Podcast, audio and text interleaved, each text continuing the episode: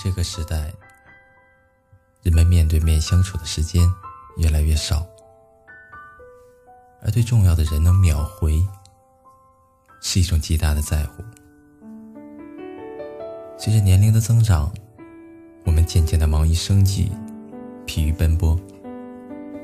不管是恋人也好，朋友也罢，能够面对面的在一起的机会，已经不像学生时那般富裕了。所以我特别珍惜相处的时间，也特别理解别人不能及时回复我的苦衷。我们在忙得不可开交的时候，来了一条信息，经常是看一眼手机搁那儿了，而转头就忘记回复了。而假如一个人能秒回我的信息，我在那个人心里的分量有多重？自然成了一种真真切切的感受，因为我知道他是在乎我的。记得一个月以前，有读者跟我说了这样一个情况：男朋友总是抱怨他不能及时的回复信息，最近更是因为这个原因，两个人打起了冷战。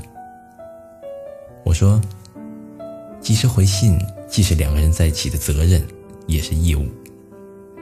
你是我的对象，我当然希望知晓你的情况。人总有忙的时候，没人会指望你每时每刻都能秒回。但是，假如你愿意抽出一点点时间给一句回复的话，哪怕只有那么几个字，一句话，对方的心里总是快乐的。假如能秒回，因为这是忙碌生活中一种极大的在乎，更是让感情保鲜的安全感。其实，让你在乎的人等待，或者是等待你在乎的人，都不是一件好受的事情。记得我约会等女朋友最长的一次，等了一个多小时。对于许多人来说，这个等待的时间或许并不算长。然而我却忘不了，那天约好的，我便先出了门。后来大雨滂沱，到地儿，发现他还没有到。我给他发消息说：“是不是下雨不出来了？”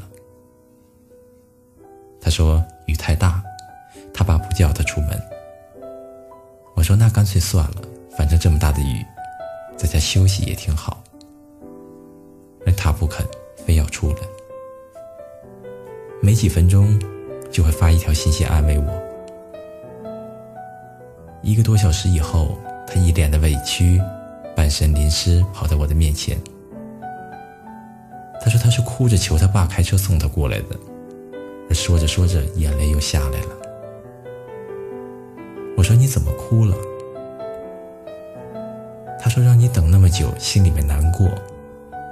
而我看着他，又好气又好笑，但是心里面更多的是感动。是啊，真正爱你的人，又怎么愿意让你在苦等里面徘徊呢？有句话是这么说的：等待因其有所希望而令人兴奋，而又因等待的过程无所安排。而使人百无聊赖。正是这样的百无聊赖，你才更加应该懂得，不要总是让真正在乎人、在乎你的人在等你，因为往往他们也舍不得让你等。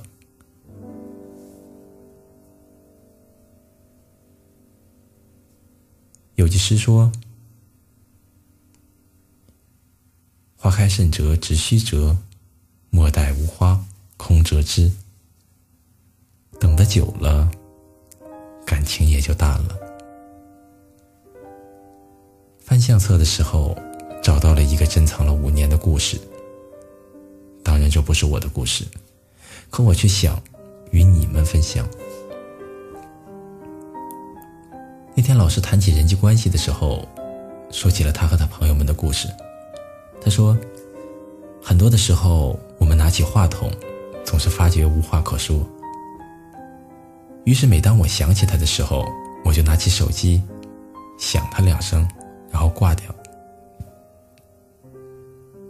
至于对方也是如此，这种习惯一直持续到现在。我听了这段话，心头莫名的感动，竟也拿起电话给几个因为时间、空间拉开距离的朋友们打去。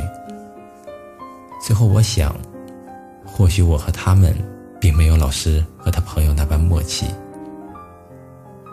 于是就给他们在短信里写道：“老师说，只要你想一个人了，就响两下他的手机。”不一会儿，他们都回信息了。看着屏幕上的内容，我知道他们一定是感动了。或许此刻脸上正洋溢着笑容。这个故事就好像秒回一样，当我给关系要好的朋友发信息时，他们总能秒回。这是一种感情上的默契，更是一种表达最简单的心有灵犀。昨晚朋友发来消息，我第一时间就回复了他，因为已是深夜，他很惊讶我能秒回，于是发了个朋友圈，圈上了我。高中时曾经网恋，那时学校不让带手机，于是自作聪明的把手机塞在透明的眼镜盒里，一有信息透过眼镜盒就能发现屏幕亮了，因为这样就可以第一时间收到爱的信号。可是长大后才发现，朋友圈里的人很多，但真正愿意秒回你的人却很少。如果你和一个人可以。互相的秒回，那么世界这么大，人山人海，我想遇见就是一件很幸运的事儿了。我把聊天置顶，只为了第一时间能看到他们的消息，然后能及时的回复他们。有事儿没事儿，第一时间回复。快乐一起分享，坎坷不让你担忧。若是你我都很好，没有太多的话想说，那么哪怕只是一个表情，三言两语，我知道，我想他们的时候，他们也都在想着我，我也知足。秒回的意义在于，即使距离再远，我们的心依然能那么近。最近总是在听苏打绿的。独处的时候，独处的时候，尽管所有情绪都逃逃逃不开，读书的时候，还是要勉强自己想得开。一个人的等待总是千万头绪，带着一点不安的小脾气。若是我发你消息的时候，你能秒回，那么所有的烦恼都会烟消云散。我不用安慰自己，你也许只是忙；我不用安慰自己，你也许手机没电了。心里时刻装着你的人是宝贵的，不管朋友还是恋人，能一个秒回在一起，请珍惜他们，因为他们才是张爱玲所说的，在天涯时间荒野里，没有早一步。也没有晚一步，遇上了，也只能轻轻地说一句：“你也在这里吗？”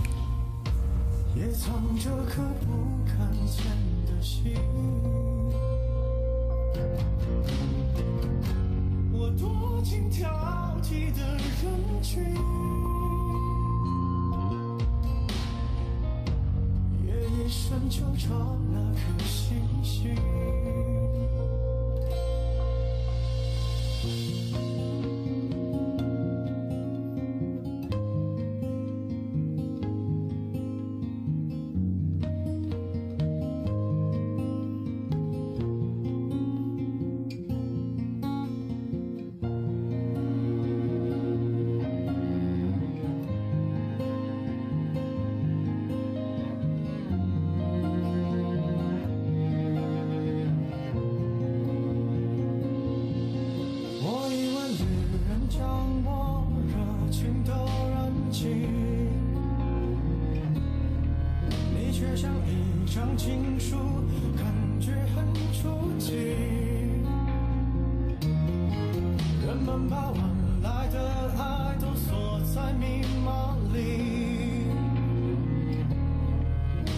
长远的演说，撇清所有关系。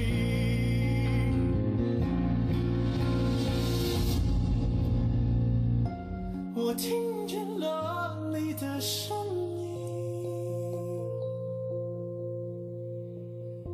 也藏着颗不看见的心。我多心跳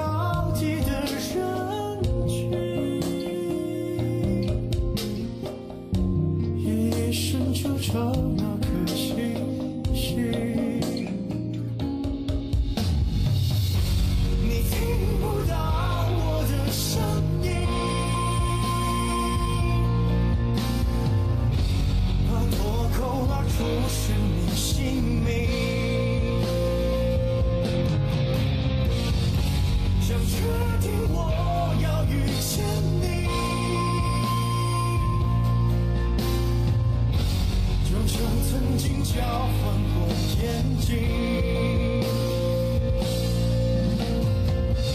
我好像在哪儿见过你，